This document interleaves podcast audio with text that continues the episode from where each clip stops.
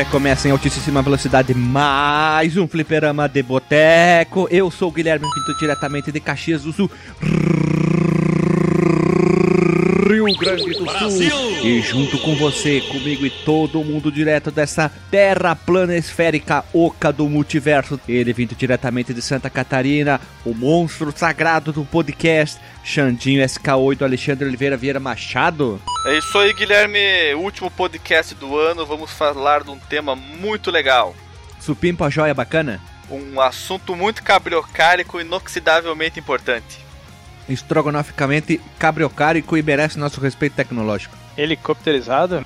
Não teria dito palavras melhores. Não é mais helicopterizada, é chopperizada, porque vem do chopper, do verbo andar de helicóptero, que o chopper termina com R, então é um verbo, então chopar, chopperizar. Bonito isso, né? É, go to the chopper. Get to the chopper! E pra finalizar, vindo diretamente das Alemanha, lá da terra dos metal, metal pesado, dos metal trash e tudo mais lá, ele, Guilherme Delagostin, que estava no episódio passado e foi chamado sem querer pelo Alexandre. Cara, que nó que me deu na cabeça quando eu tava ouvindo aquele episódio lá. Eu, ah, eu e o Guilherme Delagostinho, ué, que, que, DJ, como assim? Não tô nesse? Eu gravei? tá Eu maluco? gravei? Não sei.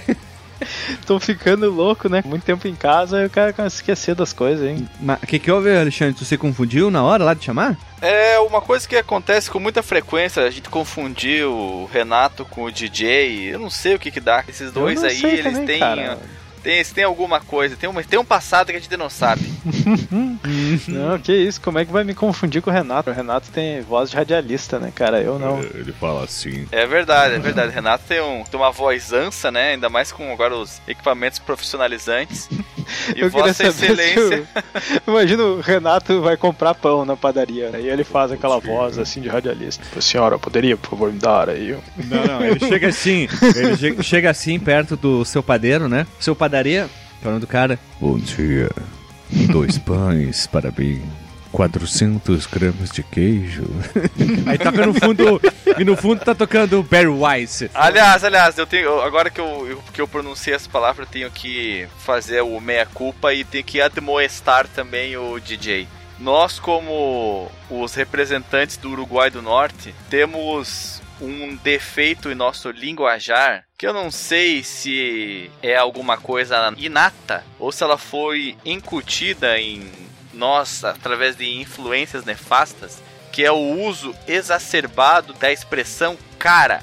A gente começa Não, uma frase com cara e termina uma frase com cara. Que- Quem é Eu- assim é eu Dinho me peguei. Esse aí Eu é o Dinho. Dinho Black Gold, cara. Dinho Black Gold que fala isso. Eu me policio muito quando eu tô gravando, mas às vezes entro no modo automático e quando eu vou editar algum episódio, eu me perco catando, eliminando ali na edição todos os, Os caras. caras. que eu falo. E isso toma muito tempo da edição e também empobrece o discurso. Ah, é tá, muita É colocação. só tirar a muito- edição, cara. A edição é a mágica do negócio. Tudo tá ali, cara. É Entendeu, muito cara? colocamento de uma expressão repetida. Não, a galera não tem noção, né, cara? Nessas gravações tem 8 horas e a gente vai tirando os e as gaguejadas, fica com uma hora e meia. É um podcast de gago? Imagina só. Nossa, imagina Ó. editar um podcast de gagos. Deve ser um. Não. Como fala o Marcos, loucura. o Marcos Mello, um parto de boy. Parte boy. Ô menino, quero fazer uma brincadeira com você. Eu já fiz isso há um tempo atrás com as expressões. Expressões não. Com o nome dos personagens do Chapolin lá, o Rachacuca e tal. Agora eu quero fazer com vocês algumas palavras do português para o inglês ao pé da letra. Lembrem, não tá traduzido Essa certo. brincadeira é inédita, Guilherme. Vamos lá. Nunca É, vi. mas é legal. Aqui, aqui, aqui é legal. A gente já fez isso. Mas tudo bem. é, da- aquela vez foi divertido pra caramba. Exemplo. Então é, um- é que é inédito isso? igual foto de mulher fazendo meditação na praia. É, ou na academia escrito tá pago. Vamos lá. Tá pago? Como assim tá pago? Tu nunca. Alexandre- nunca Essa, nunca- Alexandre- essa é inédita pra mim.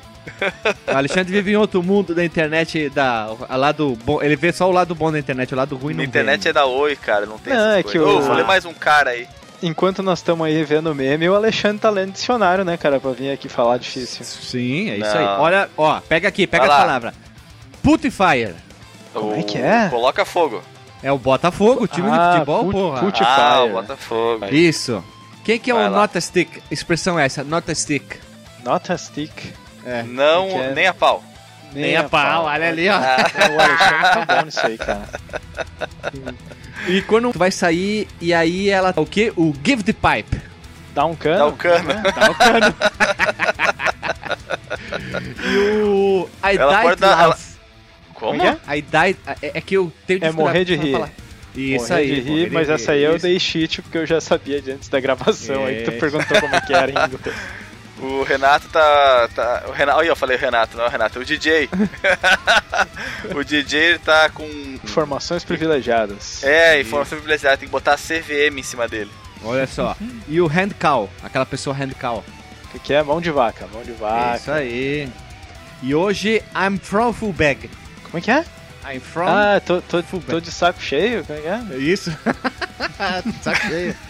Agora, agora são fatos venéreos, tá? Hum. Eu fui procurar na época da nossa querida Copa e nas Olimpíadas eles tiveram que botar nomes em inglês.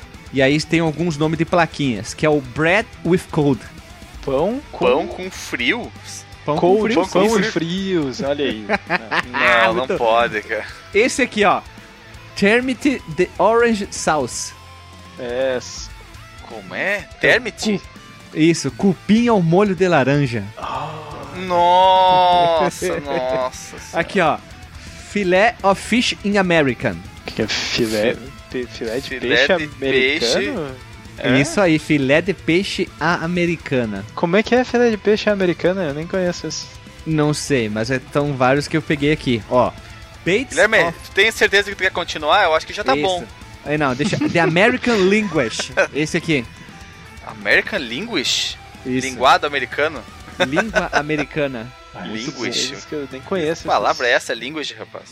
E agora, os tipos de bebida. Ah, Kill. É o mate. Como é que é? Kill. Kill? Eles Mate. traduziram mate. Ah, A mate. bebida mate pra kill. é muito bom, né? Não, mas Ah, isso é de ali. brincadeira, ninguém fez isso Não, sério, tô né? fa- são fotos de cardápios que foram traduzidos entre aspas. Olha isso aqui. Octopusing Oliangarlie. Como que é? O... Octopus é É polvo. polvo com, com Ao alho e óleo. alho. Alho. óleo. É muito Não, o bom, Alexandre, o Alexandre é muito inocente de, de achar que não tem isso aí, né? O país é grande, isso aí é 200 milhões de habitantes, vai, qualquer coisa vai ter. Against the Brazilian Beef. que- o contra filé brasileiro. Bife de Isso contra aí. filé. Contra filé brasileiro. muito bom, né? Chega, chega, Guilherme, pelo amor de Deus. Ah, o Alexandre é bom, tá cara. tendo vergonha alheia. Ah, o Alexandre tá todo confuso aí porque fala os inglês da vida aí. Ele não pode ver que. o- Não, não, bobagens, não, né, não. É que eu quero coisas inéditas. Esse aí eu já conheço. Eu quero Ah, que tu então me vamos fazer surpreenda, Guilherme. Me surpreenda, Guilherme. Só o Putifier era o teu- que eu queria surpreender hoje. Pai. Saiu a notícia Ai, ai. lá. Jogador alemão vai jogar no Putifier. Pronto, tá ali, ó. Viu? Putfire. Putifier, que é o Botafogo. Então vamos rodar a vinheta. Se você quiser enviar um e-mail para a gente, você manda um e-mail para contato@fliperamadeboteco.com. Se você quiser entrar no nosso Facebook e o nosso Twitter, é facebook.com/fdeboteco e o Twitter também é twitter.com/fdeboteco. O nosso grupo do Telegram é t.me barra fliperama de boteco. E você pode também ajudar a gente lá no Padrim com algum dinheiro, alguma verba que você possa em padrim.com.br barra fdb. E roda a vinheta.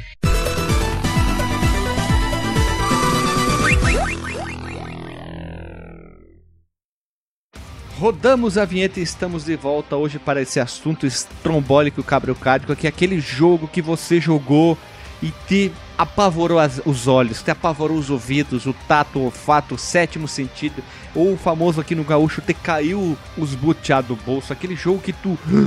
Meu Deus, que jogo bala, que jogo topper, que jogo cabriocárico.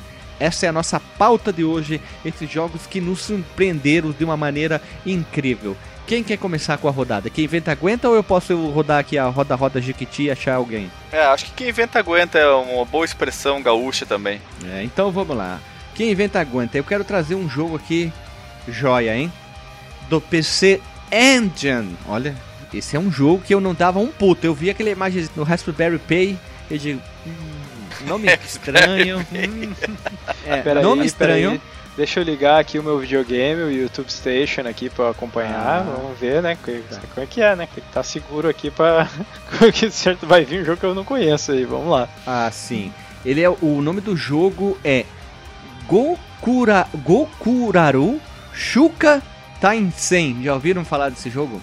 Ah, mas não vou conseguir nem procurar isso aqui. Eu tenho Gokuraku ou tem alguma coisa aqui? Primeiro de tudo, é um jogo do PC Engine e ele é um jogo de navinha que ele segue essa premissa do que de tu jogar um jogo de navinha, só que tu não usando o joguinho de navinha, tu usa um carinha, tá? Que eu não sei qual que é o nome dele porque não fala, ainda mais porque o jogo é, é japonês. É um jogo de navinha da esquerda para direita, nessa progressão horizontal. E é um jogo da Taito, pra quem não sabe a pronúncia certa, é Taito, e teve até uma conversão do arcade de 88, tá? Ele tem uma versão arcade dele e tal, mas é a versão do PC Engine, que ele pega aquele mito do Jornada pro Oeste, do Rei Macaco, e traz pra cá. E você vai ver o personagem é muito parecido com o Goku, ele tá em cima de uma navezinha e tem que enfrentar todos os inimigos. Então, Navezinha ou nave- nuvenzinha? Não, um jogo de navezinha, só que tu tá com um cara em cima de uma nuvenzinha e jogando um jogo de tiro. Os inimigos são grandes, são gigantes, são maluco pra dedéu. Só que quando eu olhei assim, hum, que jogo bizonho. Quando eu vi, eu tinha terminado o jogo. É, tu sabe que pra mim ele tá com uma cara de Alex Kidd, esse Sim, porque o Alex ali. Kidd tem um quê disso aí também, já que a Jornada do Oeste, o Dragon Ball usou a mesma coisa, um cara que voa em cima da nuvem, é o Rei Macaco, Uhum. tem a história disso, a Pipoca Nankin vai lançar um HQ, foi aquele jogo que do nada surpreenderam com aquela chinesa, acho que é, né? Coreano, que os caras estão desenvolvendo baseado na, na Ah, do Rei Macaco, que é incrível, e esse aqui é um também.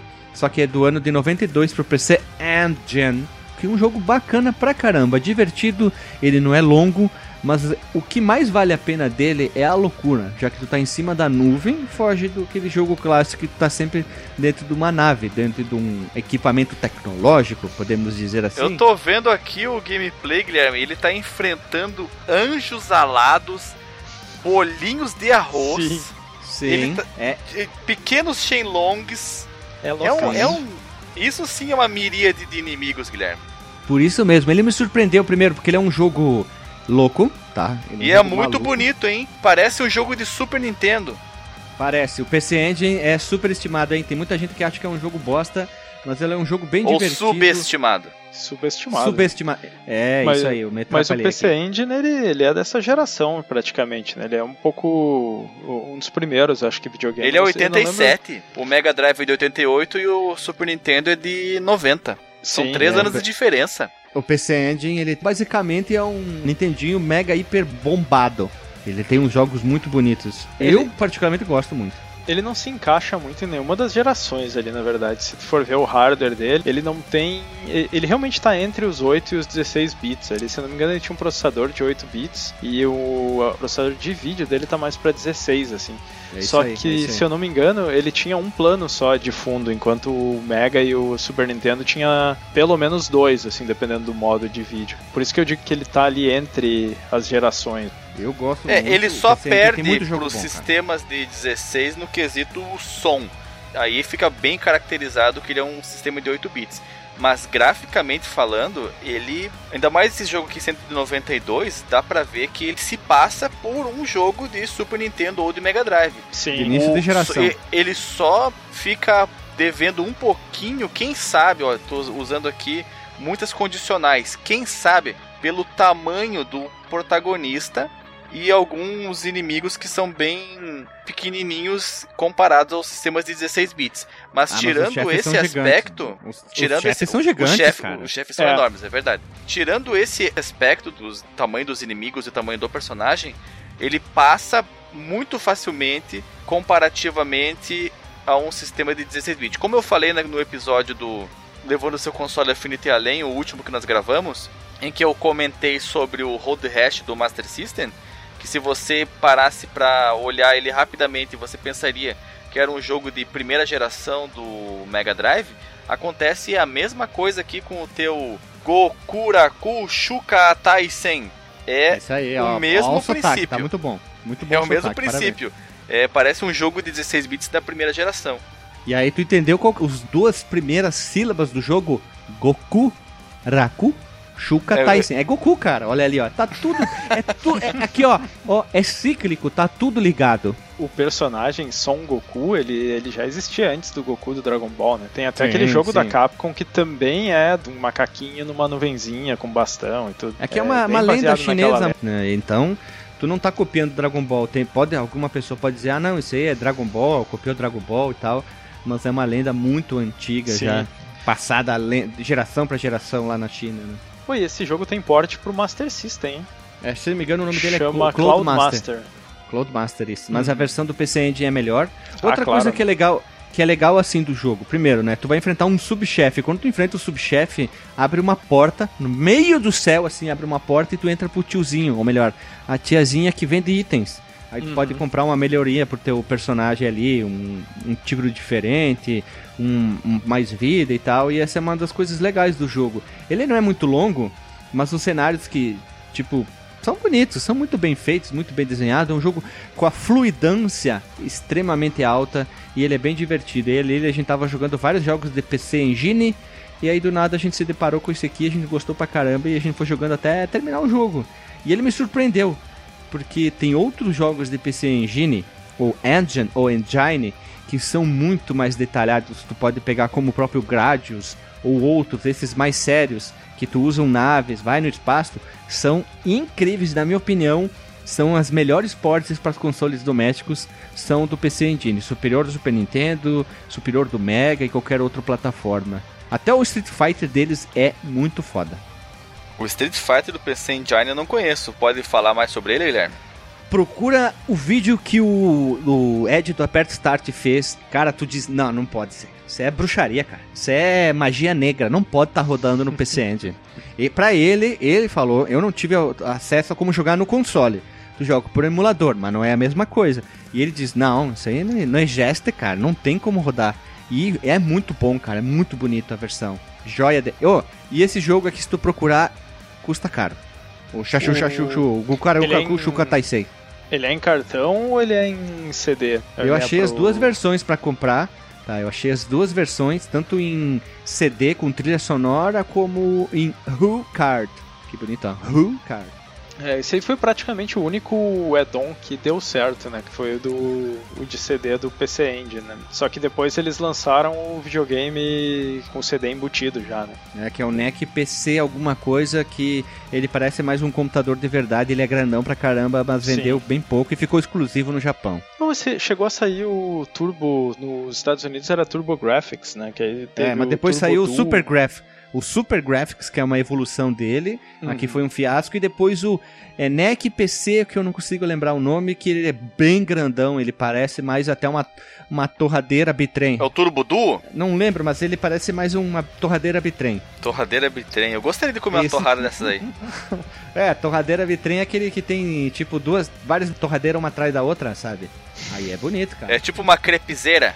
Tipo isso. É aqui, ó. É o PCFX. Achei o nome dele aqui. Não parece uma torradeira bitrem? Várias uma atrás da outra e mais duas em cima? É isso aí, ó. Esse é o tubo. É, é o PCFX cara. é uma pena, cara. Ele era um videogame 2D muito poderoso, mas foi lançado na época dos 3Ds, né? Então já era, Porque pegou já a, era. pegou a vibe do 3DO ali, né? Toda aquela coisa joguinho FMV. Ele tinha vários jogos baseados em anime ou até videonovela, como podemos dizer assim. Assim, Imagina, Rei do Gado saindo com o PCFX, tu ia, tu ia fazendo as escolhas, né? Pô, bem, podia ter um Rei do Gado Game Edition? Sim Date. Imagina só. Não, tu faz um Sim Date, simulador de namoro.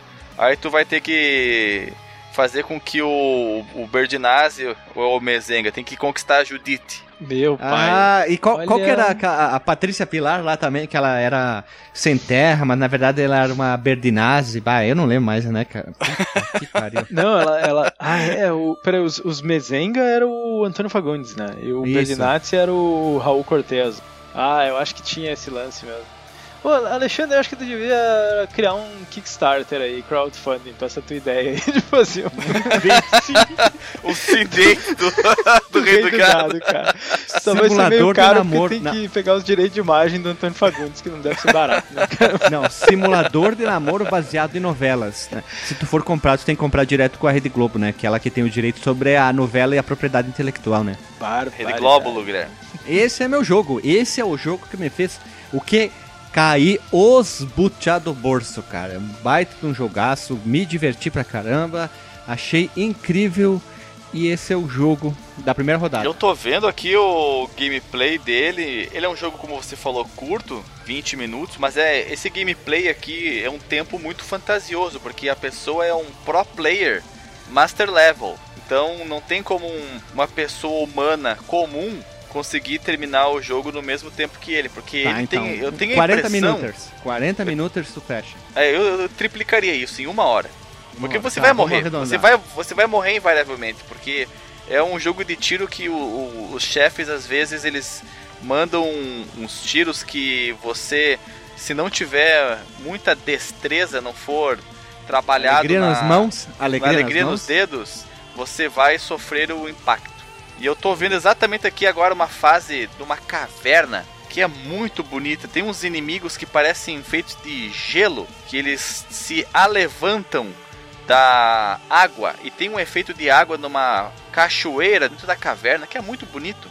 Demais, demais, Guilherme. Parabéns, você trouxe um jogo que surpreendeu a todos nós.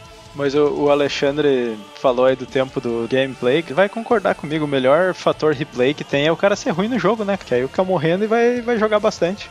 Verdade. Muito bem aplicado. Se tu for um pro player, um pro player ou um pro player, tu não se diverte. Quando tu joga mal, tu se diverte mais. Quando tu joga bem, tu não se diverte e tu é uma pessoa infeliz. Essa é a desculpa do cara ruim, né? O Alexandre é o cara mais feliz do mundo. né? Com certeza. É, eu sou então. feliz e não saibo. Eu não, olha, nossa, eu tô com dificuldade, tô tendo um derrame, eu acho. Sou feliz e não sei. É tipo Tô vendo aqui o um coisa lá, inimigo, Guilherme. É Ah. um Buda que tá sentado dentro de uma flor de lótus. Ele está com um óculos escuro e fumando. E as É o Buda e, a fu- e a fumaça dele são os projéteis que vão te atingir. Ele faz anéis de fumaça que, conforme vão se aproximando de você, vão aumentando de tamanho. E é com isso que ele tenta atingir você. É isso aí, pra te ver. O jogo é, Inacreditável a imaginação. é que A sendo o galera multiverso tinha da loucura, cara. Fumar umas, uns negócios pra, pra fazer Agora eu tô aí, vendo né, cara? cimitarras voadoras, Guilherme. Pra te ver, esse é o jogo meu escolhido da primeira rodada. E agora vamos, vamos pra segunda rodada? Escolhi Que vai ficar o demais. link no Porsche, né? Vai ficar Como o link segunda no Porsche. rodada, seu louco, tu foi o único. Vai ter mais de rodada. É, pra primeira rodada é todo mundo, da segunda rodada tu começa de novo. É verdade, então vamos pra próxima escolha da primeira rodada. Então, SK8 Gamer, Xandinho, qual é o jogo que tu escolhes? O jogo que eu escolhi, Guilherme, é um jogo que durante muito tempo eu pensei que ele fosse um jogo muito legal. Depois eu comecei a ver, depois de muito tempo, que eu revisitei-o e vi que ele era muito bosta. Principalmente por causa do seu controle, da sua jogabilidade. E ah, mas não um jogo que te surpreendeu pro bom? Tu tá dizendo um jogo que te Não. surpreendeu pro mal? Não, no, no início me surpreendeu pro muito bem. E eu vou contar por Hum. quê.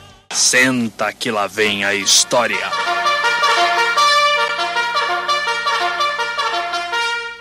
O ano era 1998. O Brasil tinha perdido a Copa do Mundo para a França depois de uma semifinal dramática contra a Holanda, em que venceu nos pênaltis, melhor jogo da história das Copas do Mundo, com certeza. Vai Cocu pra cobrança. Ele, Tafarel. Vai partir Cocu. Na perna esquerda. Ele, Tafarel!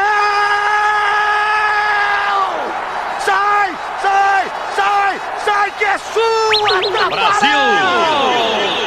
Caiu certo o Tafarel pra fazer a defesa. Caiu certo o Tafarel pra fazer a defesa. Se Tafarel pegar, se bater na trave, se for pra fora, acabou. É Brasil na final. Ronaldo de Boa, pé direito contra Tafarel. Partiu, bateu Tafarel! Sai! Brasil! Sai! Sai que é sua, Tafarel! Brasil! Brasil na final de novo! Brasil de novo na final! Sai que é sua, Tafarel! Duas vezes Cláudio Tafarel! Duas defesas maravilhosas de Tafarel! É o Brasil na final de novo! Tafarel brilhou como nunca, Ronaldinho brilhou também. Rivaldo para Ronaldinho. Olha o gol, olha o gol, olha o gol, olha o gol, olha o gol. Gol! Brasil!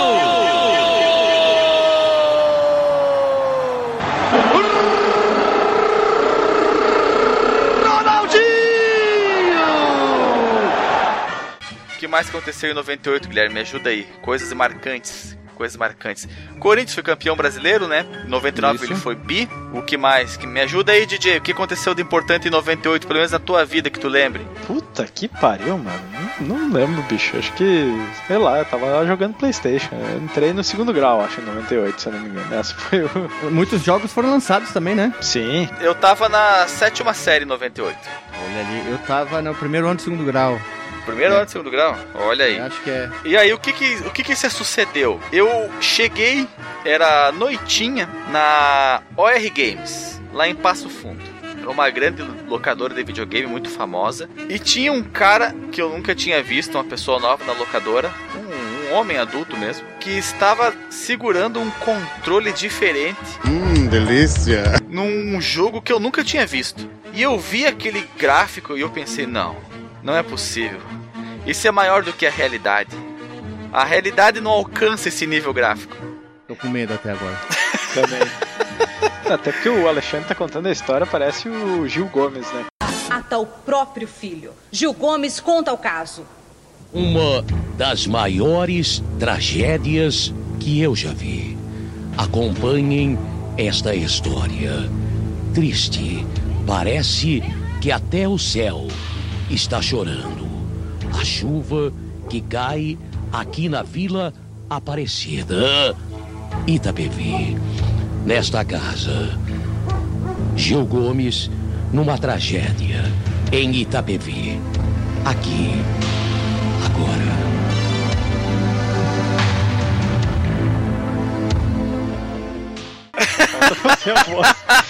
Era noitinha. Tinha um homem na locadora. Quando de repente. Chovia. Chovia muito, era uma quarta-feira. e aí. E aí eu me sentei ao lado dele, porque, como sempre, eu era um Durango Kid que nunca tinha dinheiro para jogar. Pegou na pistola Então eu, dele. eu me sentei.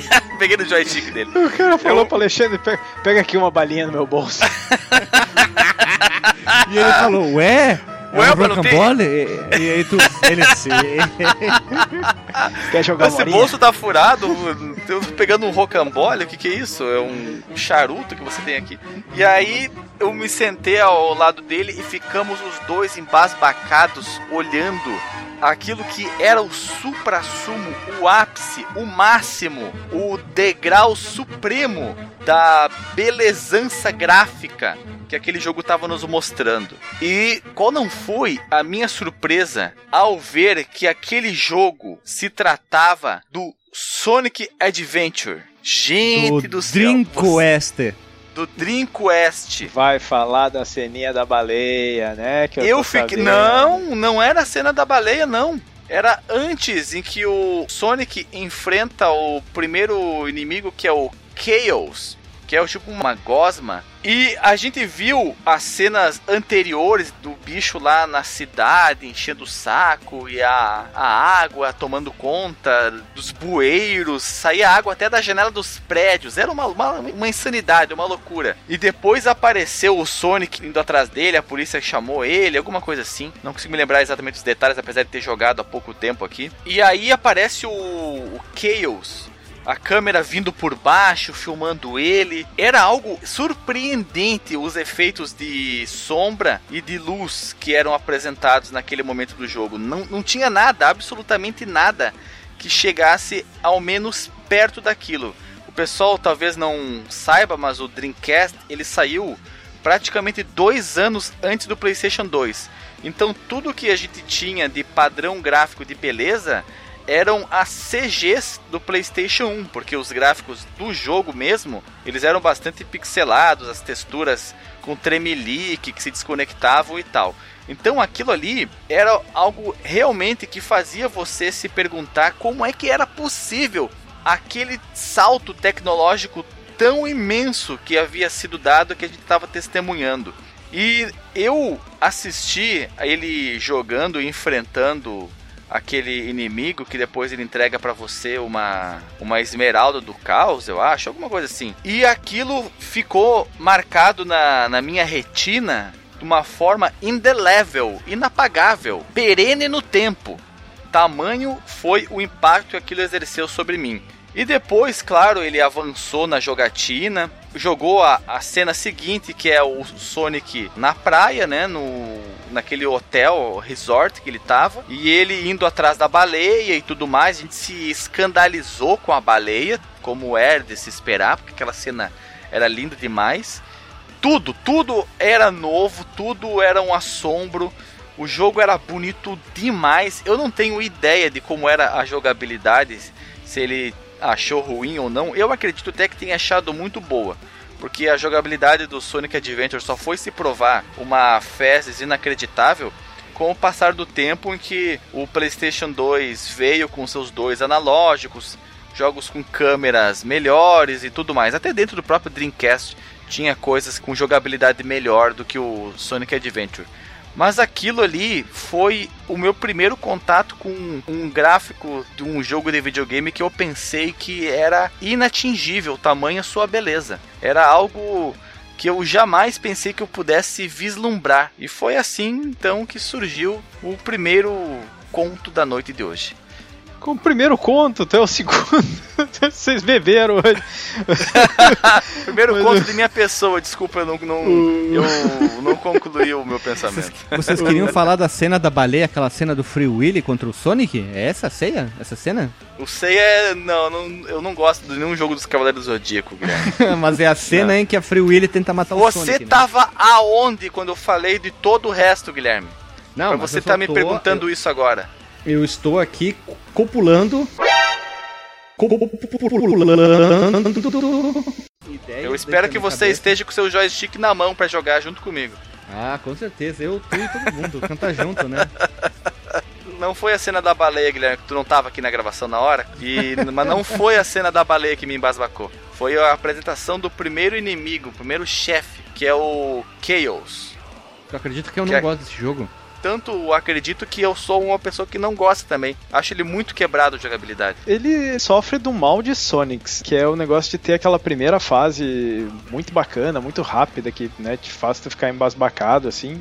E aí na sequência ele já não entrega para aquela expectativa, assim. Eu, eu joguei ele no Dreamcast também. Eu tive Dreamcast relativamente cedo, porque eu tinha recém começado a trabalhar, fazia alguns meses, então já tava começando a juntar uma graninha, assim. E aí, quando apareceu o Dreamcast, eu, eu peguei ele, assim, né? E tava que nem louco jogando, assim. Só que aí o Sonic Adventure, ele. Eu, foi, foi bem isso. Eu, eu joguei a primeira fase, fiquei, nossa, que jogo maravilhoso e tal. Só que aí logo depois que tu passa da primeira fase, tem aquele lance que tu tem que. Tu entra num trenzinho, e aí ele vira uma coisa que tu tem que. Tu tá num hub, tu tem que ficar levando uns bichinhos com um ovinho pra um lado pro outro. E ali eu já meio que desisti do jogo, assim, mas a primeira fase ela é incrível mesmo. Não curti, cara. Tu acredita que eu não curti na época e nem hoje não gosto do Sonic Adventure? Adventure, não, não curto, cara. Todo mundo falava da. Nem na época tu curtiu? Nem na época eu achei legal. A cena do Free Willy tentando matar o Sonic não me chamou a atenção, como muita gente comenta. Ah, Sonic Adventure, a cena da baleia. Não curtei, cara. Mas nem eu na sempre época. gostei. Nem na época. Eu sempre gostei de Sonic 2D. Sonic tem que ser 2D. Ah, isso Ponto. eu concordo. Mas que foi um impacto grande na época quando eu joguei esse jogo pela primeira vez, assim, quando eu vi pela primeira vez, foi. Não. Sonic Adventure, eu acho que o Alexandre se confundiu com a pauta de hoje, que é os jogos que envelheceram mal. A gente já gravou isso aí. é, tu tá querendo dizer que na época te embasbacou, hoje não Sim. mais, então. Não, ah, não. Então. Tanto que eu queria ver qual é que era do pastel depois de tantos anos, e eu comprei o Sonic Adventure GX. Na Pena que não é o GX Spectrum, na PSN, ah, ah. Play 3. E aí quando eu vi aquela CG no início, eu pensei, nossa, cara. É mó cilada, No- eu comprei ele no PC Em 98, eu realmente era muito influenciável. Aí eu vi o primeiro inimigo, né, esperando sentir novamente aquele resplendor gráfico, Água na bunda, tudo batendo. aquela água né? na bunda batendo e não, não aconteceu. Na verdade, eu achei tudo muito tosco. Aí veio o, o Siqueira Júnior. Você é broxa. Você. É você mesmo. Você. Seu brocha. Você que vive no azulzinho. Você que farrapou com aquela menina no motel. Você que na hora H não fez o gol. Você que perdeu o pênalti. Você vai morrer sozinho. O boato já está espalhado na cidade que você não levanta. O boato já está espalhado que você é broxa. Passe esse recado para o seu amigo, broxa. Te broxou, então, quando foi. É, me deu uma brochada. Aí depois, tá, venci o cara ali numa lutinha bem fácil. Fui lá pro hotel e pude comprovar que Sonic, pra, na minha humilde opinião, não é um personagem que funcione bem em 3D. E eu vou ser ainda mais. Ainda mais Contundente. contundente. Nem em 2D Sonic funciona muito bem. Porque tem Não, fases tu- não, que é não, demais aí- chato. É que é Ó, muito rápido eu- pro cérebro. Muito rápido, né? É demais, cara, é demais pro cérebro humano. Eu, o meu cérebro humano não consegue acompanhar o Sonic. Ó, se o JP ouvir isso aqui, ele vai te pegar na rua, hein? E aí eu acabo achando o jogo chato, sabe? Não é que ele seja muito chato, ele é só um pouco chato, assim, indo pro bastante chato, mas não é muito chato. Resumindo, eu acho o Sonic chato. O cara ficou confuso essa definição aí. Sonic é bom só pela trilha sonora, pronto, falei. Meu Deus. Eu, É, eu gosto com muito essa aí, das- pera aí, pera só um pouquinho.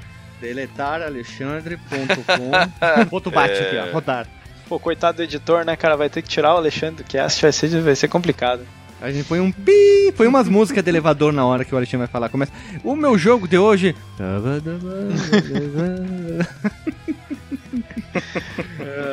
Mas eu, eu compartilho de Alexandre. Eu gosto do Sonic mais como ícone, assim, do que quando eu, eu penso, ah, vou jogar um Sonic, né? Daí eu começo a jogar, eu digo, ah, mas não. Tem ah, alguma coisa que o jogo não diverte como deveria, não é? é, Eu acho que tem, tem alguma coisa no design das fases. Porque o, o Sonic, ele é pra ser, como ele é propagandeado, como um personagem rápido, ágil, que a fase passa correndo. Mas os únicos momentos em que eu vejo que a fase passa correndo é quando ele entra num cano e sai andando sozinho. Porque de resto, não tem muito pra Mas- mim, não. Mas normalmente as primeiras fases elas são bem dinâmicas. Assim, eu sempre gosto de jogar Sonic por uns 10 minutos. Assim, depois quando passa das primeiras fases, assim, eu já tô cansado do jogo. Não vou muito adiante. Eu gosto muito do port do Master System, que o foco ali é outro, né? Mas é. Gosto mais, inclusive, do que do, do Mega Drive. Mas os, Olha. os do Mega Drive eu acho lindo, acho a música muito bacana, gosto de, de pegar e jogar de vez em quando, comecinho ali, mas não é um jogo assim que eu digo, nossa, vou jogar do início ao fim, vou me divertir muito, assim. Olha, tu foi bem. Quer dizer, vocês dois foram muito ousados e polêmico, Como é que é? Caminhando em ovos, hein? Caminhando em ovos de codorna. Caminhando em Não? office? Não, né? A gente chutou a porta aqui. Agora nós vamos pro próximo jogo da noite, da tarde, da manhã ou da madrugada. Tu, DJ, qual o jogo tu escolheres? Muito bem. É, o meu jogo, ele me surpreendeu por uma coisa específica que acontece nele relacionado ao gráfico. Assim. Época lá do Play, né, Play 1, e tinha basicamente dois tipos de jogo 3D. Era jogo que o cenário era feito em 3D e tal, e aí tinha muita coisa ali, aquelas folhas de papel, né, tipo vegetação e coisa que não era bem 3D no cenário.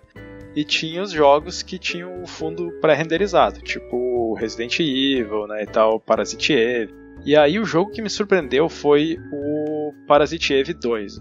Ali pelo iniciozinho do jogo, assim, tu tá na delegacia, tu faz um treinamentozinho e tal, e aí tu pega o carro e vai para um prédio onde tá acontecendo umas paradas lá. E aí, logo que tu sai do carro, tu tá lá, né, tá aquela cena estática. Qual tá que é a vendo- marca do carro, dá pra saber? ah, sei lá, é um, é um carro antigo, parece, sei lá, é um, vamos dizer que é um, é um dojão lá. É um Caramanguia? não Chevette? é um Carmanguia, porque eu acho que eles não tinham Carmanguia. Mas é um. Ele, ele parece ser um carro meio muscle car, assim e tal. Aí a, a Aya Brea chega lá na cena, tal, sai do carro e, o, e tem uma CG, e quando volta da CG, tu vê o cenário pré-renderizado e tu vê a, a Aya Brea em 3D. Ah, ok. Aí tu começa a controlar ela e tu tá esperando aquela troca de câmera normal, né? Que tu vai sair daquele cenário pré-renderizado, ele vai trocar a câmera para um outro cenário pré-renderizado. Só que aí acontece algo diferente. Eu vou mandar um link aí, a gente vai colocar né, no link no Porsche, mas aí deem só uma olhadinha né, pra gente continuar, assim. Eu já botei no momento exato em que acontece a parada. Aí. Do Jabuti? Isso, botei aí no. Jequiti? Aí vejam o que acontece com o plano de fundo. Isso aí tu tá controlando o personagem, tá? Aham, tá. É um, um gráfico para renderizar estilo Resident Evil, tá bem bonito. Uhum. O personagem também, um- uma 3D, elementos, 3Dização dela tá bem feita. Uma alta gordo. Uma Sim. rebolância muito gordo. gostosa, um volume considerável na sua calça jeans Wrangler. Muito mais do que no primeiro, inclusive. E aí eles estão aqui falando, falando, o policial Sim. se afasta, vai, vai pegar uma rosquinha, eu acho. Mas beleza, Ela vocês chegaram levanta no, no policial já, vocês notaram que não teve um corte de câmera de um cenário pro outro, né? O que, que tá acontecendo com o plano de fundo? Ele é animado de acordo com o. o- claro que ele é pré-renderizado, mas ele vai acompanhando a personagem, né? Tu vai controlando a personagem e o plano de fundo ele vai, vai sendo animado. Ó, é A realmente é, impresso- é impressionante, é impressionante. Não é que no Resident Evil, em que cada cena ela carrega todo, todo o cenário. Aqui não, aqui Uhum. o cenário vai se, se aproximando ou se afastando de você conforme É. você vai andando de forma É. rebolante. É como É a- impressionante a, câmera mesmo. Não é estática, né? A câmera ela vai seguindo o, o personagem, só que é claro, Tá é seguindo a pré-renderizado. bunda da, né? pers- da protagonista, né? Porque Exato. a câmera está embaixo. Isso. A câmera é segurada por um anão. É, É e- tipo isso, né, cara? Terceira pessoa 3.1, porque ela é mais embaixo da bunda do personagem.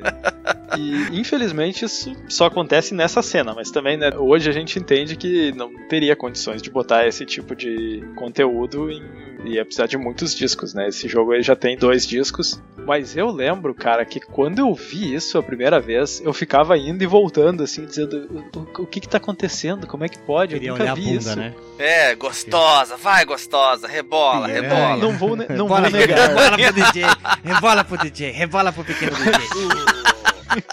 Minha picape é tá em pé. Isso aí eu já tinha, eu já tinha reparado, porque né, até chegar nessa parte do jogo, já, vocês estão vendo ali, já tem 40 minutos de jogo ali até Sim. chegar ali, né? Então, a- Exatamente, somente nesse ponto do jogo que acontece essa câmera nesse ponto do jogo. seguindo o personagem. Tu tem uma ideia do Sim. porquê disso? Cara, eu acho que é porque isso é como se fosse uma CG pré-renderizada por baixo, né? Então eles não iam ter como fazer isso muito durante o jogo, porque ia ocupar muito espaço. Eles iam ter que botar cada frame do.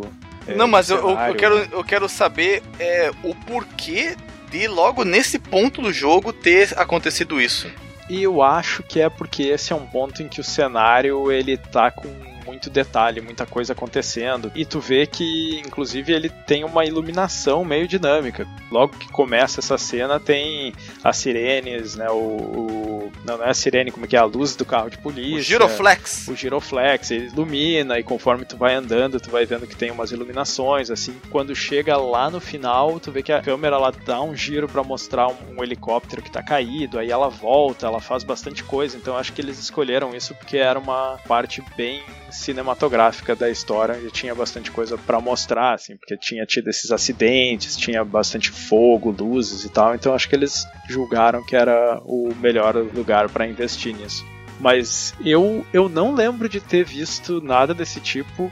Eu acho que no Final Fantasy VII, depois que eu comentei isso com alguém, alguém me falou que tinha numa parte do Final Fantasy VII onde tu caminha e ele também anima o, o cenário de fundo, assim. Mas eu lembro que quando eu joguei isso pela primeira vez e cheguei ali, eu fiquei embasbacado com esse cenário de fundo dinâmico. Na época eu não tinha entendido que era pré-renderizado. Fiquei, meu Deus, o que está acontecendo e tal. Depois que eu entendi, né, que era tudo pré-renderizado e tal, por isso que era tão bonito, assim, né? O, o, cenário, apesar da baixa resolução, toda a parte de luz e tal. É, Mas é eu tô boa, vendo né? aqui, não parece que está no modo de baixa resolução. Claro, o cenário pré-renderizado talvez esteja numa resolução maior. E os personagens estão talvez numa resolução padrão de um jogo de PlayStation.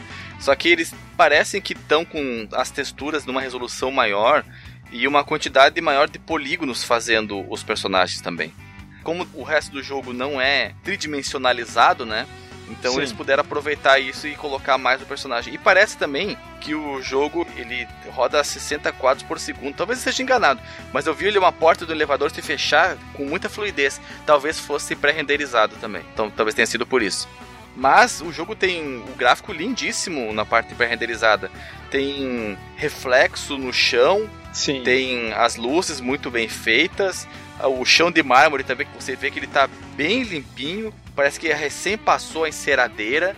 Então É. eu fiquei também, DJ, olhando, mesmo com os olhos de hoje, eu estou bem impressionado com o que eu tô vendo aqui. Sim. E, e é uma pena que isso não tenha sido usado mais, assim. Talvez até no próprio jogo tinha alguns outros momentos em que seria bacana ter utilizado. Vocês olharam assim até a parte onde ela chega na porta do prédio, assim, porque a câmera é bem a parte que a câmera vai seguindo a bunda dela, assim mesmo. Isso aí. Mas, mas tecnicamente é muito impressionante. Eu realmente fiquei impressionado quando vi essa cena, assim, pensei, nossa, foi, chegou o futuro, né? Não tem. Não, mas é bonita, a parte da iluminação é bonita mesmo. Até o fogo é Sim. bonito pro Play 1, né? E eu tô vendo aqui, parece que o jogo, quando entra no menu, ou quando a câmera ela focaliza alguma coisa que sai do personagem, né? Parece que ele tá rodando na resolução mais alta que o PlayStation pode mostrar, porque tudo é muito detalhado, inclusive as fontes. Parece que elas têm anti-serrilhamento, então o texto fica muito bom de ler. É, alguns jogos faziam isso, né? De mudar pra um modo de maior resolução quando entrava no menu. É, o Super Nintendo tinha muito isso nos jogos de RPG, né? Tem muito elemento pra você mostrar no inventário, né? Então você aumenta a resolução pra que tudo caiba. Sim. Isso aí é porque tem dois discos jogo. Se não tivesse essa parte, era só um disco. Talvez, Mas- talvez, não sei. E, e esse jogo envelheceu bem, cara. Eu recomendo. Bom, Eu não sei, eu sou suspeito pra falar, porque como eu joguei ele na época, né? Então eu sou mais tolerante aos problemas dele. Mas o primeiro já não envelheceu tão bem. Eu até trouxe ele, eu acho, no último cast de jogos que envelheceram mal. Só que o, o segundo eu acho ele bem mais tranquilo de jogar hoje em dia do que o primeiro, tanto por gráfico quanto por mecânica. É, é isso aí, né, cara? É- Essa cena específica foi a que me surpreendeu, assim, me chamou muita atenção e até hoje eu lembro de ter ficado de queixo caído quando eu vi ela pela primeira vez. Estamos todos, DJ. Estamos todos. Olha só, veja você, como diria Humberto Geiser ou o Dr. Martinello. E agora, vamos rodar a rodada, ou o peão da casa própria, para a segunda rodada de jogos.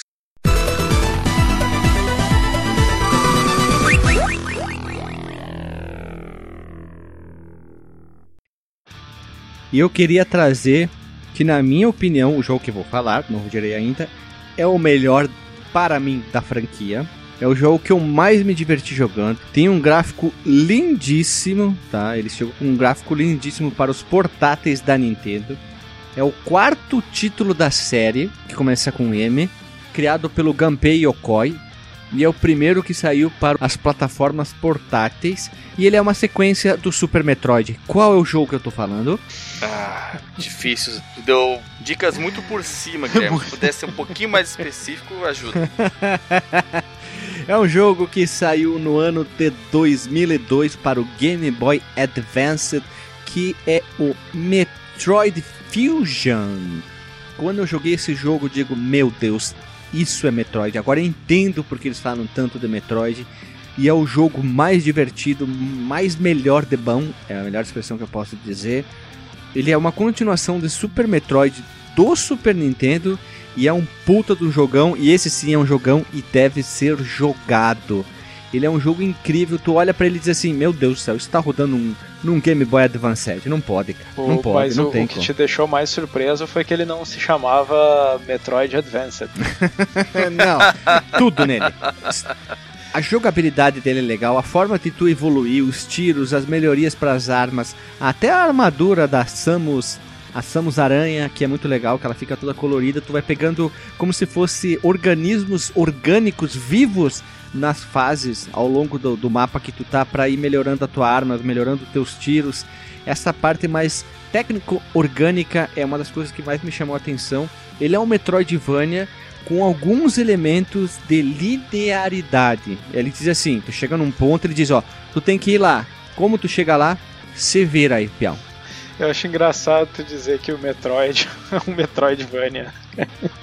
Não, é um Metroidvania, cara. Ele é um Metroidvania. É, ele, é, ele é, um, é um jogo solto, tá? Tu pode fazer tuas escolhas. Só que ele, te, ele diz assim, ó, tem que ir pra lá, naquele ponto lá, lá no fundo. Só que não tem o desenho do mapa, né? Ele não tá dizendo, ah, tem a sala aqui, aqui, aqui, aqui, aqui, aqui. Hum, tu, tu, tem, tem que, que se virar, tu tem que ir explorando. Só que às vezes tu tá tentando chegar lá, aquela porta tá fechada, como qualquer outro Metroid.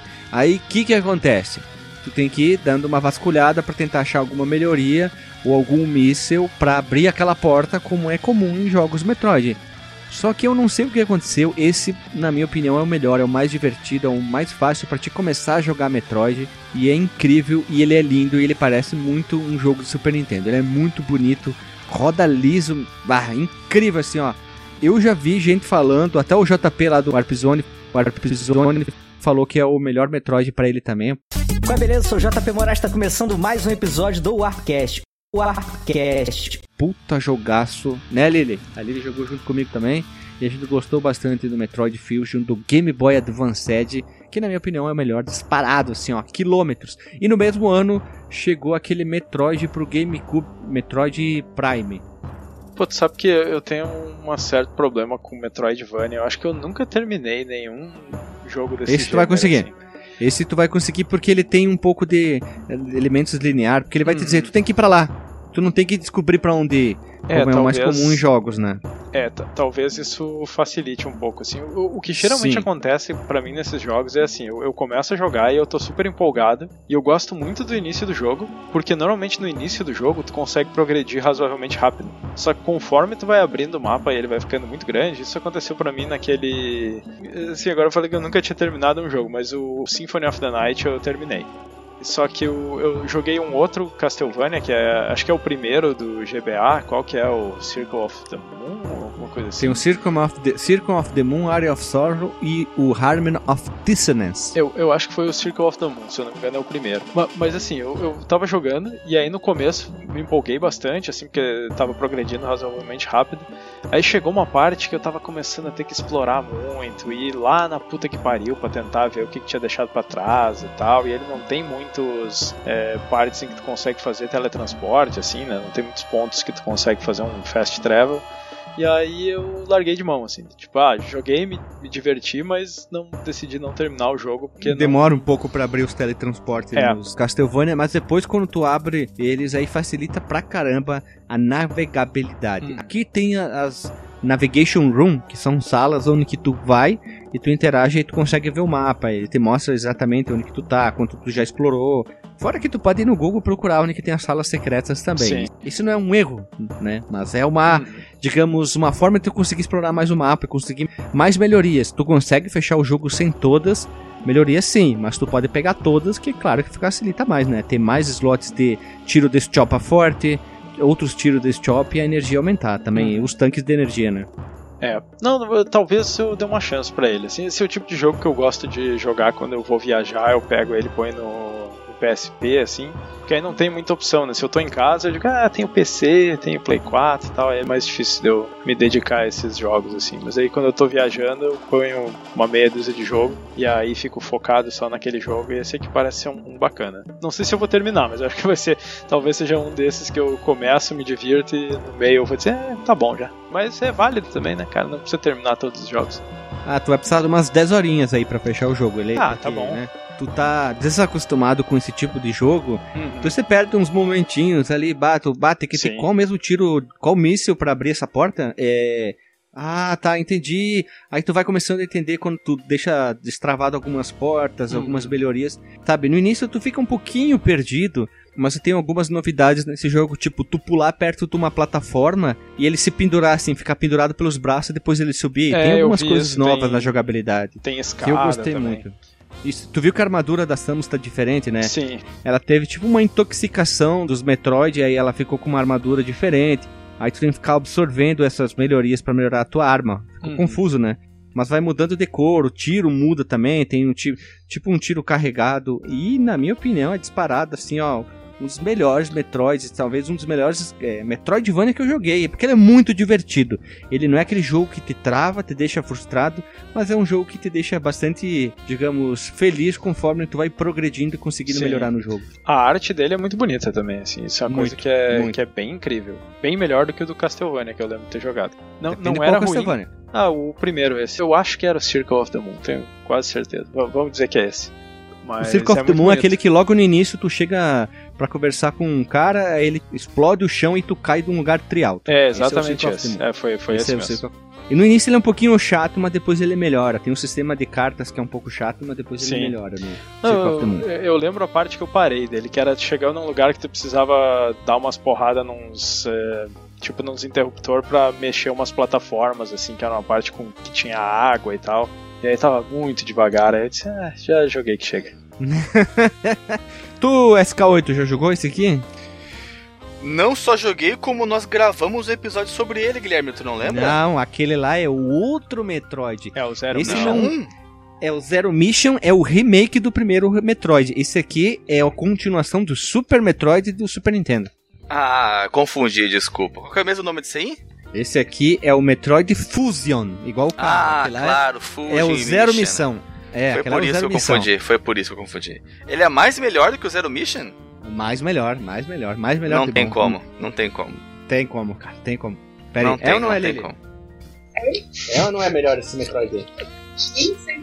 Ela falou, nem sei o que vocês estão falando. Mas. É, tu fez uma pergunta pra pessoa que não tava nem ouvindo a conversa, cara. Essa, essa foi deve- demais. Eu tô de fone de ouvido, mas ela deveria saber. tudo. Ai, ai, ai. É a transmissão de pensamento, cara. É, transmutação de pensamento. O, am- o amor tem que mover o pensamento. Ai, ai, ai. Olha aí, parabéns então pela escolha, Guilherme. Parabéns. Jogão e deve ser jogado várias vezes. Muito bom. Então, vamos, vamos passar o, o- a batata quente pro próximo? Tu, Delagostin, qual o jogo... Não, Alexandre, qual o jogo tu escolheres? Olha, todos vocês sabem que eu sou um grande jogador de jogos de corrida. Grande no sentido de fã, mas não grande no sentido de bom. Inclusive, nós temos um episódio gravado que eu gosto muito, que é jogos de corrida que me marcaram. Alguma coisa assim. Que Uhum. é gravado por minha pessoa humana, Alisson Guedin e Dr. Marcos Melo. Um grande episódio, falamos de jogos clássicos de corrida. Inclusive o doutor falou sobre a, a lanchonete em que ele comprava o X Poeira. Muito bom, muito bom esse episódio. Fliperama de Boteco 172. 172, é, e foi Vossa Excelência que fez a capa, colocou ali um carro do Burnout Paradise, acredito, ou Takedown. É, Alguma coisa assim. A, É. gente, a gente teve um outro episódio desse de jogos de corrida que nos marcaram, que foi o, o do Need for Speed Underground. Que É, que verdade, marcou é, todo mundo. The Need for Speed. O, nós temos o Daytonausa, o Roder Ash. São alguns Top Gear 1, Top Gear 2. É, nós temos muitos jogos de corrida, mas eu, eu citei esse aí porque ele me marcou muito, porque foi uma gravação muito divertida, muito gostosa. E o jogo que eu vou trazer aqui na segunda e derradeira rodada também é um jogo de corrida. E é um, um tipo de corrida que eu gosto muito bastante, especialmente porque é de Fórmula 1. O ano era 2000. Eu estava caminhando quando eu vi pela porta da loja de informática que estava sendo jogado um jogo que me pareceu familiar, porque eu já tinha comprado um jogo muito parecido que era o Grand Prix 2 ou GP2. E eu olhei para aquilo e pensei, meu Deus, o que, que é isso? É um GP2 novo? O GP2 novo só poderia ser até um GP3, né? Que jogo é esse, gente? Que coisa mais linda! Aí eu entrei na loja de informática e o próprio dono da loja de informática estava jogando ele, adentrando para dentro da loja. Estava lá o monitor de frente para a entrada e um volante e pedais. Ele estava jogando de pé, tava um volante na altura do peito, acredito, ou talvez um pouco mais alto, e os pedais no chão, né, como tem que ser.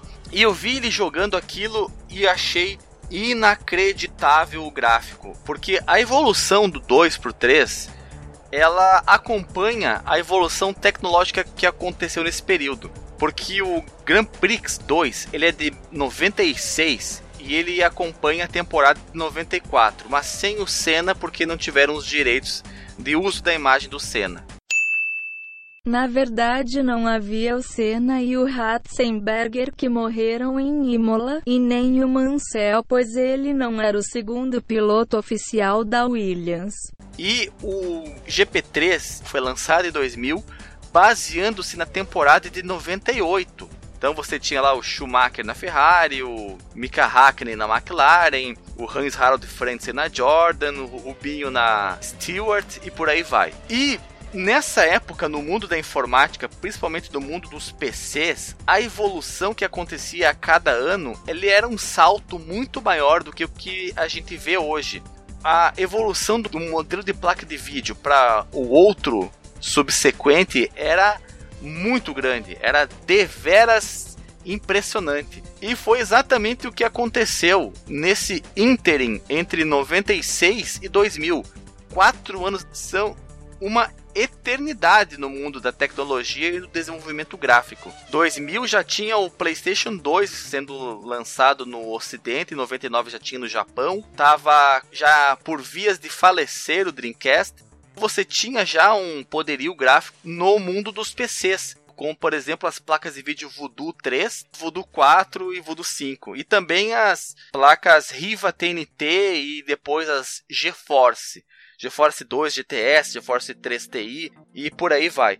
Visualmente esse jogo, ele é um salto muito, muito grande, porque você sai de que acho que era 320 por 240, no máximo 640 por 480, e você ia já para o 1024 por 768. Então você quadruplicava a resolução do jogo. E a textura era muito, muito bonita.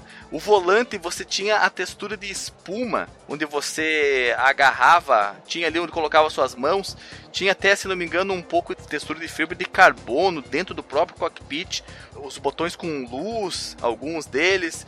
O painel digital no volante. Nossa, era tudo muito, muito avançado e a física melhorada, o desenho das pistas, o modelo tridimensional dos carros, o próprio som do motor, foi um avanço, um salto gigantesco e, e era impossível uma criança ou um adolescente como eu, já com seus 15 anos, olhar aquilo e não se espantar, não se maravilhar com o que estava vendo. Tão grande foi a minha surpresa e eu já conhecia aquela loja de informática de um outro endereço que ela estava, que o dono, já por me conhecer, deixou eu ficar jogando o GP3 ali, dentro da loja mesmo. Mesmo eu sendo um Durango e não tendo condição nenhuma de comprar, ele vendo o meu entusiasmo e a minha alegria, ele se compadeceu de mim, pobre mancebo, e deixou eu jogar o jogo. E aquilo foi uma experiência maravilhosa. Tanto que anos depois eu comprei o GP3. Se não me engano, faz uns 5, 6 anos. Mas antes disso eu consegui por meios Pipichu para jogá-lo. E ele é, eu lembro que ele era um jogo que exigia do hardware do computador, não tanto quanto o GP4, que esse sim era um devorador de processadores, mas o GP3 ele exigia uma máquina razoável para você jogar. Já o GP2 não, né? Porque ele era do tempo do, do MS-DOS, então você tendo ali um Pentium 120 com uma placa de vídeo de 1 ou 2 megabytes era o suficiente. Esse não. Esse exigia uma placa de vídeo 3D com pelo menos 8 megabytes ou já 16 como recomendado. O requisito mínimo para o GP3 era um processador de 266 MHz com uma placa de vídeo de 2 MB de memória. O recomendado era um processador de 450 MHz e uma placa de vídeo de 16 MB. Ele não era um jogo pesado. Não me faça passar vergonha. Ele era um jogo tecnicamente avançado, tudo que ele mostrava ali de beleza gráfica exigia um pouco, mas ele não era proibitivo em computadores mais modestos, né? Isso que eu quis dizer. Mas para você aproveitar em toda a sua resplandecência, precisava ter uma máquina em dia. Desculpe, esqueci de falar antes que o requisito mínimo para a memória RAM era 32 MB e o recomendado era 128 MB. Na época, ter 64 MB de memória não era incomum. Portanto, eram requisitos bem normais. E aquilo marcou, marcou para mim de forma muito significativa, tanto que eu tenho até hoje, a, talvez não tão claramente quanto eu gostaria, a memória de vê-lo sendo executado em primeiríssima mão. Ele era lançamento, lançamentíssimo. E eu tive o prazer de vê-lo. Eu, tive, eu sou um cara que teve muitos privilégios na minha vida gamer. Eu vi o 3DO na locadora do Gordo em, em 94 vi o Saturno em 95, vi o PlayStation. Na verdade, eu acho que eu vi todos eles em 94. Um após o outro. O 3DO, Saturno e PlayStation. Tudo na enorme megalópole de Frederico Westphalen. Quem teve essa experiência numa cidade do interior, hein? Dá para contar nos dedos os 30 mil habitantes de Frederico Westphalen. Olha só, veja você, hein? Joguei o é. GP2 só, mas ele é um pouco parecido graficamente falando, hein?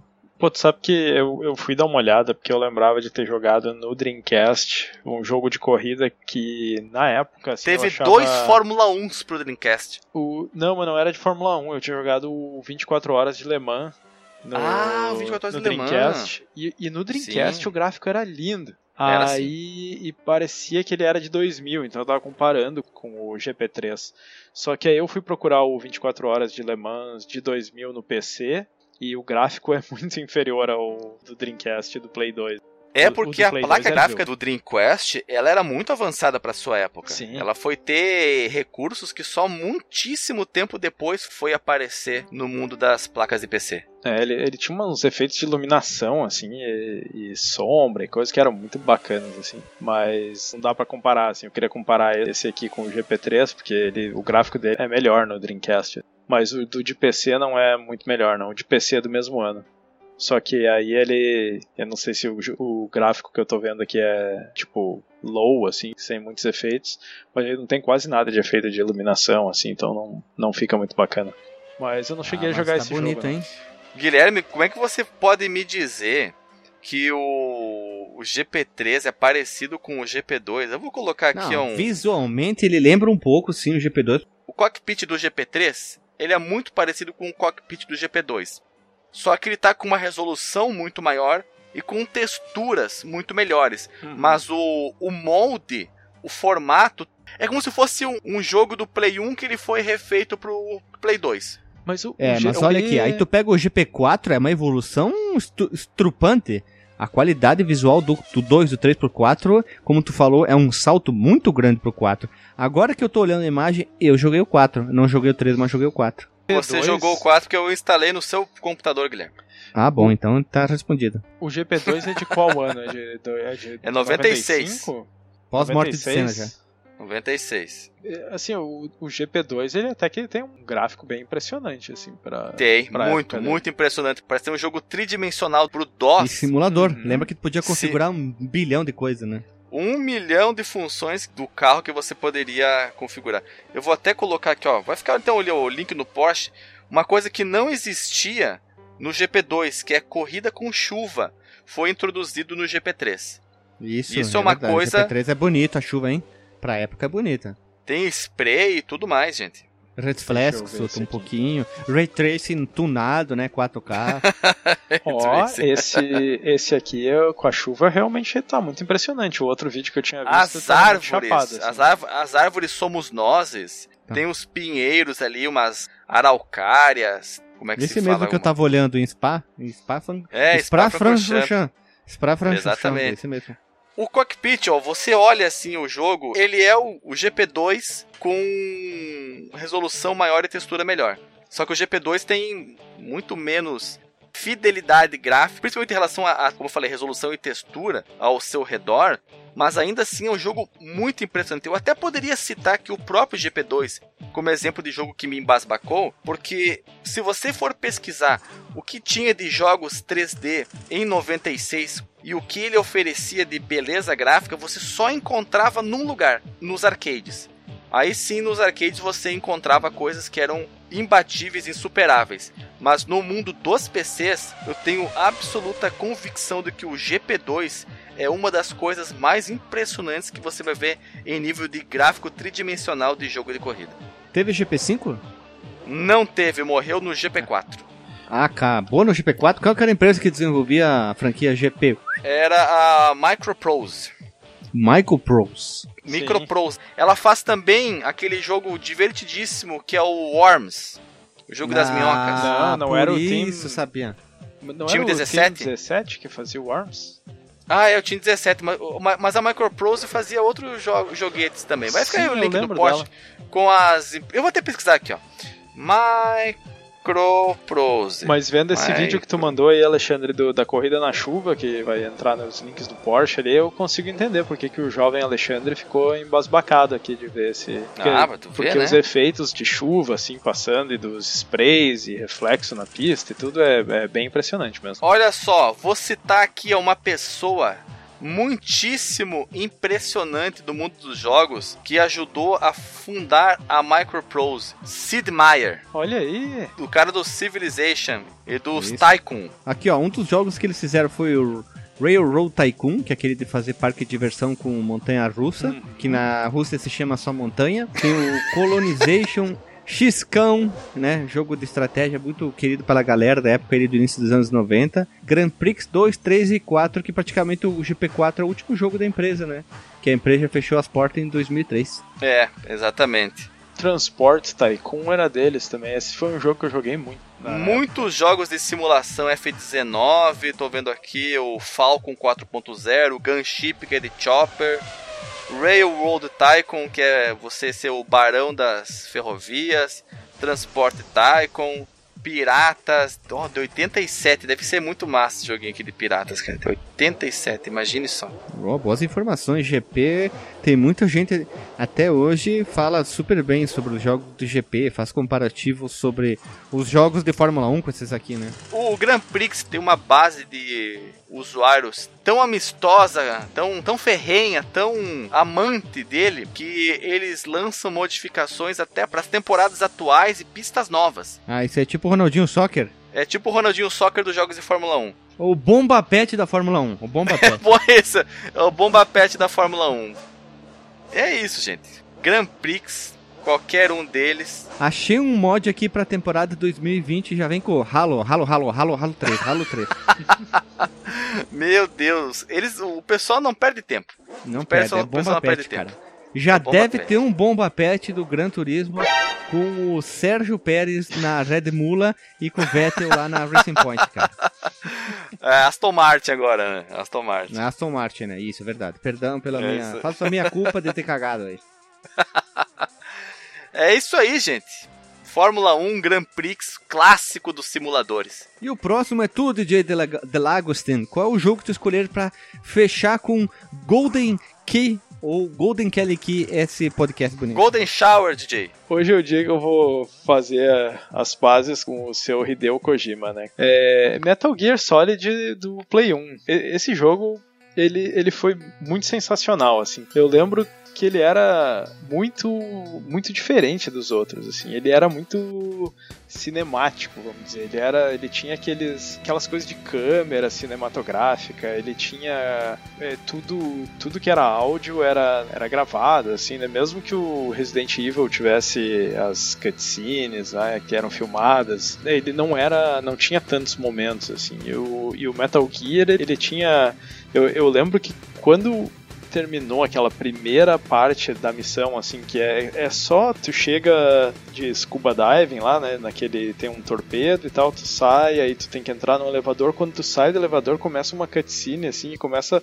a aparecer na tela nomes dos voice actors e, e créditos, e a câmera vai dando volta. Como se fosse o começo de um filme. É como se fosse o começo de um filme, e aí tu, naquela hora, tu entende, assim, que, que aquela vai ser uma, uma Cogênio, cogênio. Diferente. Já vem na tua mente cogênio sem nunca ter ouvido essa palavra antes. Cogênio, cogênio. Eu não, eu não consigo jogar nenhuma das sequências do, do Metal Gear, mas o Metal Gear Solid Play 1 é um dos melhores jogos, assim, que eu, que eu acho mais sensacionais. E, e ele tinha muitas coisas que eram de explodir cabeça, assim, que era sensacional. Que na, na época eu não achei tanto de explodir cabeça, mas depois, pensando em retrospecto, né, dava para ver que era muito à frente do seu tempo. Tem, por exemplo, tem coisas do tipo, o cara te vinha e te dizia, ah, agora tu precisa contatar fulano de tal. Olha na caixa do CD a frequência pra tu botar no teu codec. E aí a questão lá de. Droga, lá no camelô não me deram um caixa do CD? Tinha, tinha esse problema também. e, e, eu lembro muito bem que nessa parte a gente ficou trancado, porque a gente, sei lá, não prestou atenção no que o cara falou, não, não entendeu o inglês, alguma coisa assim. E a gente não sabia o que fazer. Era um, eu e um amigo meu que tava jogando o jogo, assim. E eu não sei por que cargas d'água a gente começou a testar as frequências uma por uma do, do rádio. Meu Deus, cara. O cara da tarde inteira mexendo no rádio. É, tinha, sei lá, umas 200 frequências. E uma hora deu certo. apareceu uma personagem um, nova lá. 2. 1.1. Era, era 142.1, 142.3, sei lá. A gente foi indo uma por uma e até que sem querer, assim. Não sei por que a gente teve essa ideia. Foi porque a gente não sabia mais o que fazer, não tinha mais nada pra fazer no jogo. E aí achou lá a, a frequência da Meryl, né? Que era para dar continuidade no jogo. Então tinha muita coisa maluca, assim. Tinha a questão de tu botar o segundo controle para enfrentar o Psycho Mantis, a de dele fazer aquelas paradas de ler o memory card, de fazer o de dizer, ah, bota o controle no chão que eu vou fazer ele andar, daí ele usava o vibra.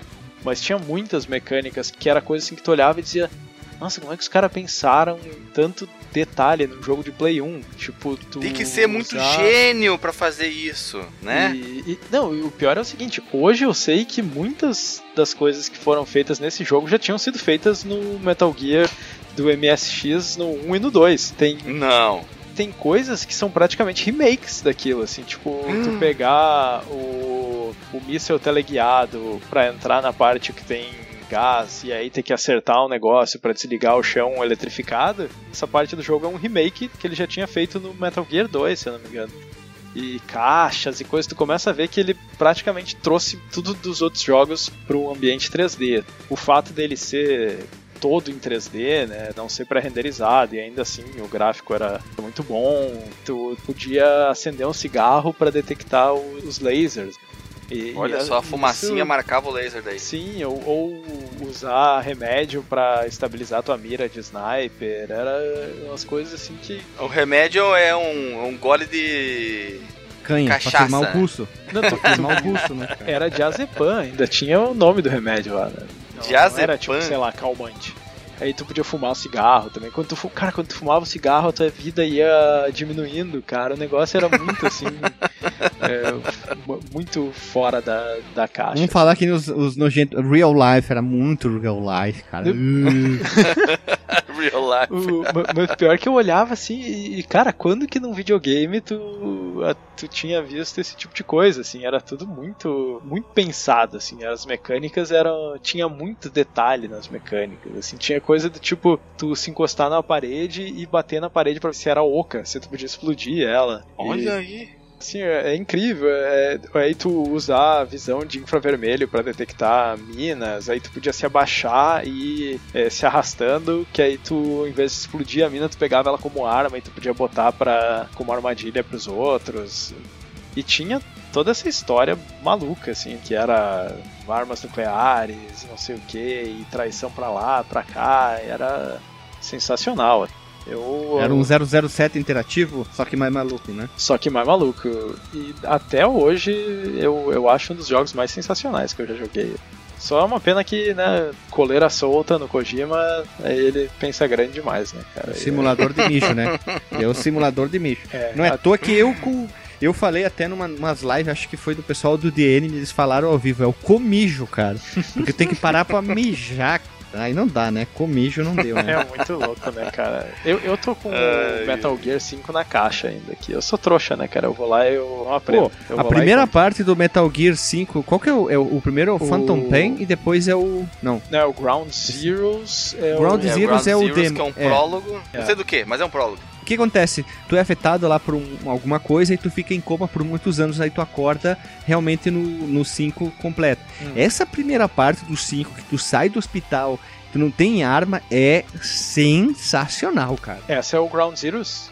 Ou não? É, eu confundo, tá? Uhum. Eu, eu, joguei isso no. O Ground Zero, no... tu tá numa base de noite, não é?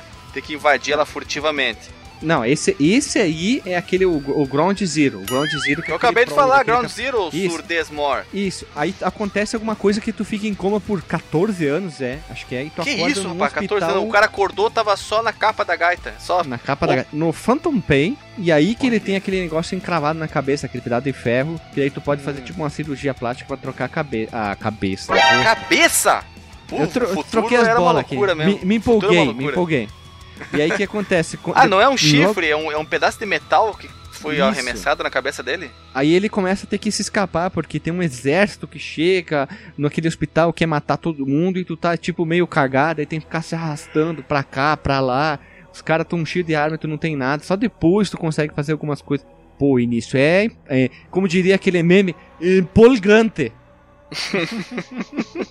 Tu tem ele pra Computer Boys and Girls ou hein, Tem Guilherme? na Steam, Stint e também pro Xbox 360. 3600. 360.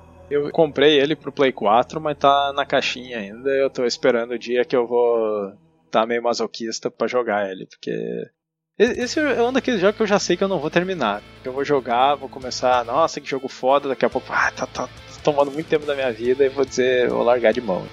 Mas vocês jogaram o Metal Gear do Play 1? Eu tenho vontade, mas eu tenho preguiça. Vai que é bom, cara. Eu acho que ele, ele é mais fácil de tu pegar pra jogar, assim. E, assim, a sensação que eu tenho é que os que saíram depois, eles são menos videogame e mais história, assim. A jogabilidade deles eu não me adaptei, assim. Achei muito complicado. E esse, o primeiro, ele não é muito complicado. Ele ainda é bastante videogame, mas ele já tem bastante dessa parte Bela cinematográfica. Agostinho, assim. te, te lhe faço uma pergunta. Se a gente fizesse um ao vivo na Twitch com as pessoas dizendo pra gente, tipo, eu, Alexandre, que nunca joguemos. Ó, joguemos. Zé, vai pra cá, vai pra lá. Dá pra jogar? Sim, tranquilo. Tipo, eu, eu joguei 1 minuto 30 segundos no máximo. Sabe que logo no início tu começa, tem aquela visão aérea, tu caminha nas caixas ali? Uhum. Foi o que eu fiz. Só. Só, só Não, pra ver como é que era o jogo e parei de jogar. vai por mim, assim, pega um tempo e, e vai jogar o jogo que vale a pena. Eu não sei, é porque Ó. também é muito difícil pra mim dizer, porque eu joguei ele muito na Ne- época. Nesses E- próximos dias seria a gente fazer isso aí, hein? Ao vivo na Twitch, o YouTube. A gente, tipo, eu e tu, Alexandre, que não sabemos nada, zero esquerda do Metal Gear, as pessoas dizendo, vai pra cá, vai pra lá, mata esse. Seria É, mais bacana, tipo. Que aí eu, tipo eu entro, muita gente faz, né? joguei, aí eu vou dando as Hum. coordenadas pra vocês. Ah, tu é o copiloto. Eu sou o navegador. Navegador, tu tá com o mapinha na mão, dobra a direita, acelera, acelera, fica velho. Acelera, acelera. Isso aí. Mas recomendo, cara. É um baita jogo. E olha que eu falo mal do Kojima, a torta e a direita por causa das sequências, né? Quem gosta do Kojima é o Cogênio. Quem não gosta do Kojima é o Kojanta, porque é uma mistura de Kojima com Anta, né? Então fica assim. Não, eu tenho muito respeito pra ele, só não gosto das sequências. Não, não consigo. Já tentei jogar, né? Não, não é nem preconceito, eu tentei mesmo. Esse aqui, talvez tu goste, porque ele tem bastante ação.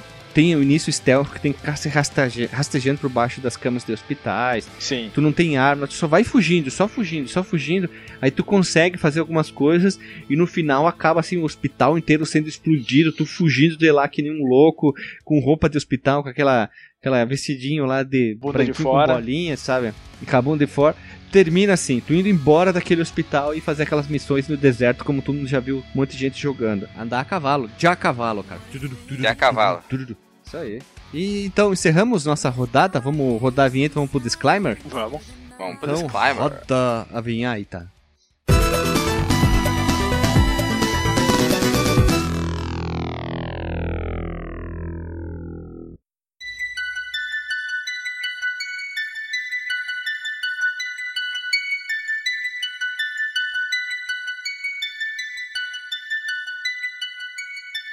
Voltamos da vinheta e vamos pro disclaimer. Gurizada, disclaimer da noite. E qual foi o jogo que vocês estão afim de jogar? Tu, Alexandre.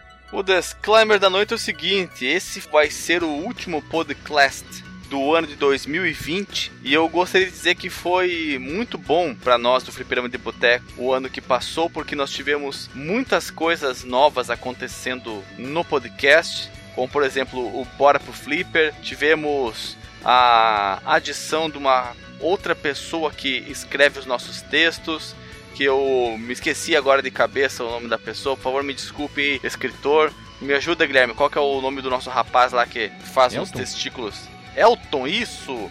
O Elton. Grande Elton, muito obrigado pelos seus textos. Também o que, que aconteceu mais, Guilherme? Aconteceu.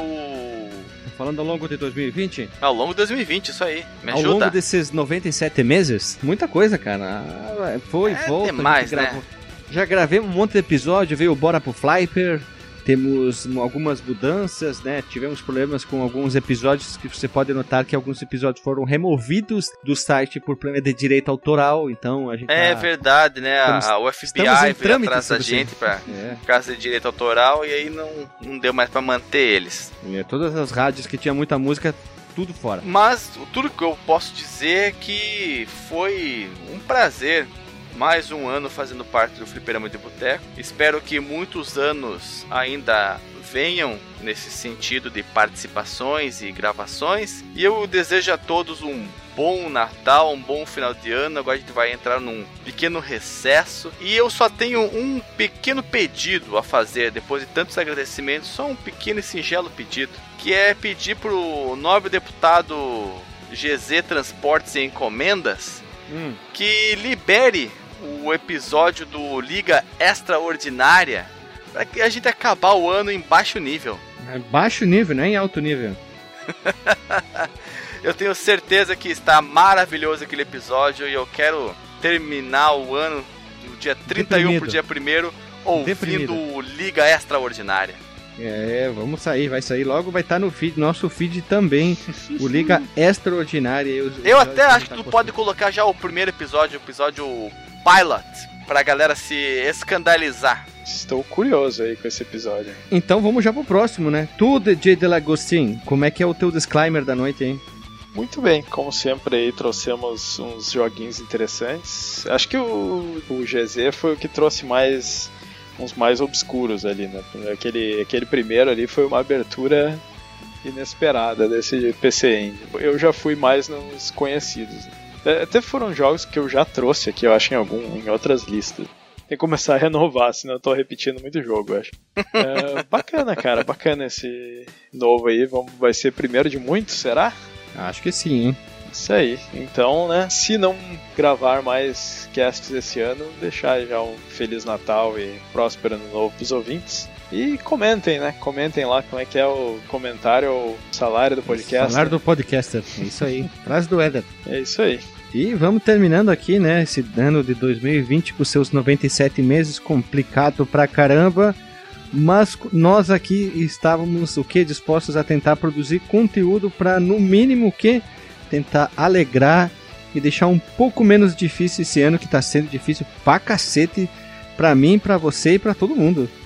N motivos, né? Teve gente que já perdeu familiar, então nossos pêsames porque já perdeu e esperamos que todo mundo possa melhorar e conseguir 2020 que seja um pouquinho menor que menor não. É, menor também. Menor tá certo, porque esse ano tá sido longo pra caramba. Que seja menor, melhor e menos difícil que esse ano aqui, que tá sendo 2020 e 2021. Vamos lá, né? Vai que vai. Agora é hora, como é que a gente diria, os puxadores da escola de samba. Honesta! Então esperamos que 2021 seja melhor e é isso aí. Parte 1 de muitas. Tentamos trazer jogos diferentes. Eu trouxe um bem obscuro. O resto foi um, talvez um pouco mais acessível. Alguns já, a grande maioria já podia conhecer. E se você quer que eu e Xandinho SK8 Gamers joguemos jogos assim na Twitch e no YouTube, comente aí, manda mensagem que a gente pode jogar. Porque no caso Metal Gear, a gente é o que? Zero à esquerda, a gente não pode dizer se é jogão e deve ser jogado ou outra frase parecida. É isso aí, pessoal. Até semana que vem. Beijo na bunda e até!